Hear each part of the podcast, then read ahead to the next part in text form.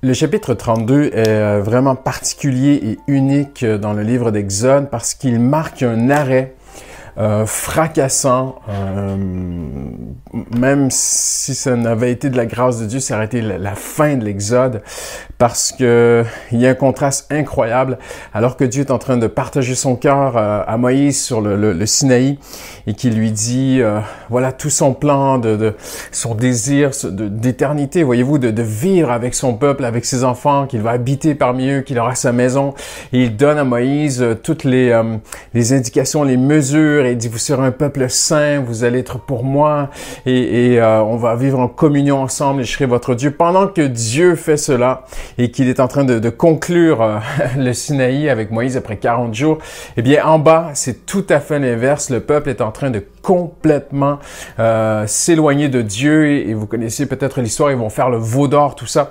Et j'aimerais attirer ton attention aujourd'hui sur cinq vérités qui sont vraiment sérieuses, qui sont très importantes à considérer dans nos vies personnelles. La première, c'est la justice de Dieu. Euh, J'entends beaucoup, j'écoute beaucoup, je, cherche beaucoup aussi à, comprendre et à être à l'écoute de, comment les, les, les, jeunes adultes, et je veux, c'est important pour moi de parler des jeunes adultes parce que euh, ils sont l'Église d'aujourd'hui, mais ils sont aussi l'Église de l'avenir, les responsables de demain et euh, les influenceurs de demain de, l'Église. Et euh, quand j'écoute beaucoup les, jeunes adultes autour de moi aujourd'hui, j'entends beaucoup que leur perception de Dieu, c'est que Dieu est amour, point. Dieu est amour, Dieu est bon, faut pas chercher, faut pas développer plus. Dieu est amour, Dieu est amour, Dieu est amour. On se répète beaucoup, on chante beaucoup, j'entends beaucoup de messages là-dessus. Euh, et ça revient parfois malheureusement, pas toujours, mais ça revient parfois malheureusement du simple pep talk ou euh, on dit du motivational speaking, juste vas-y, vas-y, Dieu est amour, Dieu est avec toi. Et il, manque de substance, il manque de racines, voyez-vous. Et euh, le, on voit quelque chose ici quand même de, de, de, très très très sérieux dans Exode 32, c'est que Dieu est aussi justice. Et euh, ça c'est la première euh, vérité qu'on voit parce que Dieu dit à Moïse, euh, c'est grave ce qu'ils font, tu vois. Après tout ce que j'ai fait pour eux, les avoir sortis d'Égypte, et, et, vous connaissez voilà tout ce que Dieu a fait pour eux d'extrêmement puissant. Eh bien, ils se retournent, ils se rebellent, et puis basta. Et euh, vraiment même, ils vont, ils vont dire euh, à Aaron, parce que Moïse est sur euh, le, le, Sinaï, ça fait 40 jours qu'il ne le voit plus, et ils vont dire à Aaron, où est ce Moïse qui nous a fait sortir d'Égypte? Il n'y a aucune considération pour Dieu, il ne euh, ils, ne, ils, ne, parlent pas de Dieu dans ce qu'ils disent. Et on voit ici euh, peut-être les, premiers traits, on pourrait dire, de l'athéisme, du, du, rejet de l'existence de Dieu. C'est Moïse qui nous a fait sortir d'Égypte. C'est lui avec son bâton, c'est lui avec ses miracles, c'est lui avec ses trucs. Et maintenant, on est au milieu du désert, il nous a abandonnés. Fais-nous un veau d'or, fais-nous une idole. Et on voit que l'athéisme est directement relié, ce rejet de l'existence de Dieu est relié aussi avec de l'idolâtrie. Et on sait que historiquement, euh, pas le temps aujourd'hui de tout expliquer cela, mais que le, le, le, le rejet vraiment de l'existence de Dieu euh, dans l'humanité qui est arrivé d'Europe, bien sûr, mais euh, a vraiment engendré chez l'homme une sorte d'idolâtrie vers le matérialisme. Ils vont adorer un, veau d'or. Aujourd'hui, qu'est-ce qu'on adore? On adore l'or, on adore l'argent, on adore le matériel. Et euh, et, dans tout ça, Dieu va se lever. Et Dieu va, va démontrer à, Moïse quand même sa colère. Il va dire, mais c'est pas possible. il, il euh, présente à Moïse euh, une option qui, qui, nous laisse vraiment perplexes et qui peut nous faire peur, mais il dit, je vais les détruire. Et de toi, Moïse, je vais faire sortir un peuple. Et je pense qu'il ne faut pas négliger la justice de Dieu. Dieu est quand même justice. Deuxième vérité, Dieu est miséricorde. Moïse va se tenir devant Dieu, il va euh, intercéder pour le peuple. Et euh, Dieu va faire miséricorde et, Dieu va revenir de sa colère. Il va, donc Dieu est justice, mais aussi Dieu est miséricorde. Et Jacques nous dit que Dieu se laisse fléchir facilement. Et il y a une chose qui euh, peut faire fléchir le cœur de Dieu, ce ne sont pas nos palabres ou, nos, prières sans fin, ou Jésus qui dit de ne, pas prier comme les, pharisiens qui rabâchent tout ça, mais il y a une chose vraiment qui touche le cœur de Dieu, c'est un cœur sincère, un cœur brisé. Et euh, se laisse fléchir facilement. La miséricorde n'est pas quelque chose que euh, l'on peut mériter. La miséricorde n'est pas un droit. Personne n'a le droit à la miséricorde. Tu, tu peux pas aller à Dieu aujourd'hui et dire euh, ben, tu as fait miséricorde dans, dans l'Ancien Testament.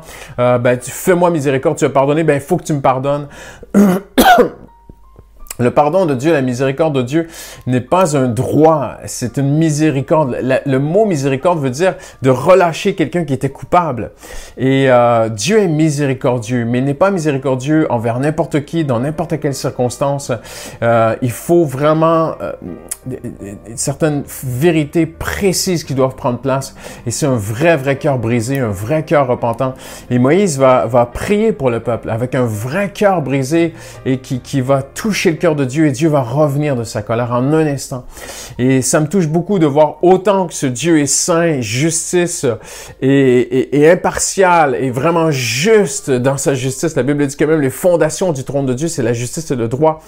Autant ce Dieu peut être aussi vraiment démontrer une grande miséricorde et un grand pardon à celui qui a le cœur brisé, celui qui euh, vraiment qui, qui, vient devant lui. Euh, troisième vérité qui me touche beaucoup aussi euh, dans ce texte, c'est euh, l'erreur de Moïse. Moïse, et, on voit que autant Moïse va intercéder qu'il va être euh, rempli d'amour, de douceur, de compassion pour le peuple devant Dieu, qu'il va vraiment intercéder que Dieu leur fasse grâce, il va descendre du, du mont Sinaï et ça va être l'inverse. Il va briser les tables de la loi dans une colère. Il va détruire le veau d'or, euh, le réduire en poudre d'or et mettre la poudre dans l'eau, le faire boire au peuple. Et euh, c'est interpellant de voir ici qu'il n'y a aucune indication dans la Bible que Dieu lui ait demandé de faire cela. Que Dieu, je ne crois pas que Dieu lui ait demandé, non, c'est mon avis, hein, mais il n'y a aucune écriture qui nous dit que Dieu lui a demandé de briser les tables de la loi, que Dieu lui a dit de faire boire euh, la poudre euh, d'or au, peuple. Mais euh, Moïse il manque quelque chose dans le cœur de Moïse qu'on va voir bientôt au chapitre 33, c'est qu'il lui manque cette pleine révélation de, la grâce, de l'amour de Dieu. Et Moïse euh, a le souvenir d'un Dieu en colère, alors il reproduit une colère. Et là, une, perception de Dieu qui est incomplète, donc ça va affecter son tempérament.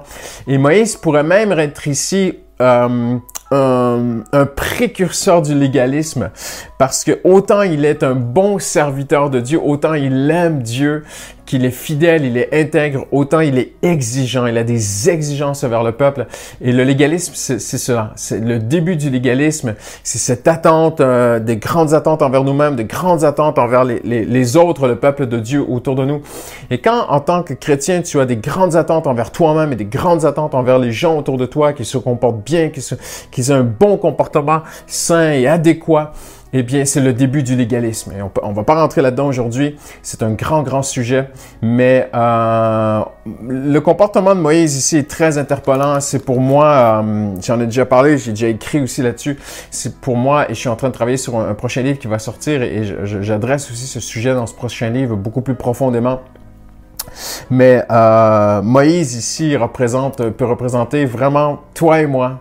Euh, moi le premier, euh, combien de fois euh, parce qu'on est droit, on se donne des droits euh, ou envers les chrétiens, où on peut les juger, ou et, et, et c'est un début de légalisme. Il faut faire vraiment vraiment attention à cela. Et Dieu va le ramener au chapitre 33 sur le mont Sinaï. Il va lui parler, il va lui dire je suis un Dieu qui est très miséricordieux. Moïse, voilà. Et, et Dieu ne va pas lui faire de reproches sur ce qu'il a fait, mais je pense que Dieu voit un manque dans son serviteur. Et euh, ça me touche aussi de voir cette erreur de Moïse. Mais ce qui me touche le plus dans cette histoire, et ce que vraiment on peut retenir dans Exode 32, c'est que le projet total de Dieu euh, va s'arrêter s'arrêter complètement on ne sait combien de temps, mais pendant plusieurs jours ou peut-être des semaines, euh, tout ce projet d'exode et de chemin vers la terre promise euh, qui, qui s'est enclenché, qui, qui est mis en place, qui est maintenant dans une belle ambiance paisible, euh, où Dieu vraiment se réjouit d'être avec son peuple, est arrêté euh, parce que le peuple pêche, parce que le peuple, euh, voilà, et on le sait que dans leur cœur, euh, ils n'avaient pas la foi, on le sait depuis le début. Mais ce que Dieu n'a pas pu faire avec le peuple d'Israël, les Hébreux dans le désert, ce qui était très touchant, c'est que le Saint-Esprit l'a fait dans l'Église. Il l'a fait dans les vrais chrétiens, ceux qui sont nés de nouveau. hier, je retournais à mes bases. Et c'est important pour moi de, de, de, relire les bases. Il y a tellement de choses qui circulent autour de nous. Tellement vous pouvez vous, vous gaver de, d'informations chrétiennes aujourd'hui. Vous pouvez vraiment vous nourrir nuit et jour sans arrêt de toutes sortes de choses qui circulent sur Internet mais il faut avoir de bonnes bases. Et j'ai retourné hier à mes bases et je suis en train de revoir les bases et ce qu'on veut voir aussi avec l'Église à Paris Métropole, euh, c'est l'importance de tes bases, de nos bases, de qu'est-ce qu'on croit vraiment. Et la première base du salut, c'est que le salut, c'est une expérience spirituelle, c'est la nouvelle naissance en Jésus-Christ. C'est ce que Jésus a dit à Nicodème, il faut naître de nouveau. Et ce que Dieu n'a pas pu faire dans Exode 32 euh, et dans, dans, dans tout l'Exode au complet avec ce peuple qui, qui, même le psaume 78 le dit à plusieurs fois, euh, L'Épître aux Hébreux le répète que le, peuple d'Israël, euh, voilà, c'est un échec. C'était la, première alliance. Eh bien, la deuxième alliance l'a réussi en Jésus-Christ par le Saint-Esprit. Euh, toi et moi, nous sommes nés de nouveau, nés de l'Esprit. Et, euh, ça, ça, nous démontre vraiment l'échec de la religion. Je pense que une des grandes leçons que Dieu veut nous démontrer à travers l'Exode, c'est que simplement suivre humainement des prescriptions divine, ça ne marchera pas. Simplement voir des miracles, ça ne marchera pas. Euh, simplement vivre toute l'exode dans son ampleur, ça ne fonctionnera pas. Et même avoir une vision de Dieu, ça ne suffira pas. C'est une preuve parce qu'ils ont vu Dieu face à face et après se sont détournés. L'homme a besoin de naître de nouveau. Il a besoin que le Saint-Esprit entre en lui et lui donne la force de vivre avec Dieu, de marcher avec Dieu, afin qu'il n'y ait pas de veau d'or afin qu'il soit capable de, traverser même des périodes dans sa vie où voilà, ben Moïse n'est plus là et puis euh, euh, on est dans une période d'attente ou d'arrêt peut-être où on, mais, mais on va rester fidèle en, envers Dieu, à la vie, à la mort, envers et contre tous. Et c'est vraiment ce que Dieu veut pour toi et moi qu'on puisse vivre par l'Esprit, vivre de l'Esprit, qu'on puisse vivre dans cette nouvelle alliance avec Jésus, où euh, vraiment il vit en nous, on est en communion avec lui, et, il n'y a plus de problème de veau d'or dans nos vies parce qu'on le suit envers et contre tous. On n'a pas un évangile matérialiste, on a un évangile vraiment qui est spirituel. Notre vie sur terre, on la vit comme Abraham, on n'est que de passage et on s'attache pas à ces choses. Si Dieu nous bénit matériellement, Amen. Et puis si après ça se termine, eh bien Amen. Paul a dit lui-même qu'il a appris à se contenter de ce qu'il avait sur le plan matériel. Il enseigna aussi aux, premiers chrétiens de se contenter matériellement, mais pas spirituellement. Spirituellement, on a faim, on a soif toujours plus de Dieu. Mais matériellement, je pense qu'on est appelé en tant que chrétien à vivre dans le contentement. Et la, dernière euh, euh, grande vérité pour moi dans Exode 32, c'est euh, les grandes crises révèlent souvent des grands cœurs et de grandes prières. Et Moïse va revenir vers Dieu après le veau d'or. Il va dire, Seigneur, mais s'il le faut, prends ma vie à leur place. Et, et, et, Dieu dira, non, non, non, non, ça fonctionne pas comme ça. Mais, mais le cœur de Moïse nous touche. il était prêt à ce que son nom soit rayé du livre de vie de Dieu. Et je pense que quand on vit des, des choses difficiles, vraiment le cœur se révèle. Et euh, parfois, notre cœur, moi, le mien, le premier, mon cœur a besoin d'être changé par Dieu. Mais parfois, dans des moments difficiles, notre foi se révèle dans le bon sens aussi. Et euh, parfois, on peut voir des gens autour de nous vraiment souffrir. Et, notre cœur peut vraiment... Euh, faire monter vers Dieu de, grandes prières pour nos proches, vraiment que Dieu puisse les sauver. Donc, ce Exode 32, c'est un texte sombre, c'est un texte difficile à traverser ensemble, mais euh, c'est un texte où il y a quand même de riches vérités pour ta vie et pour ma vie. Je te souhaite une excellente journée. À bientôt.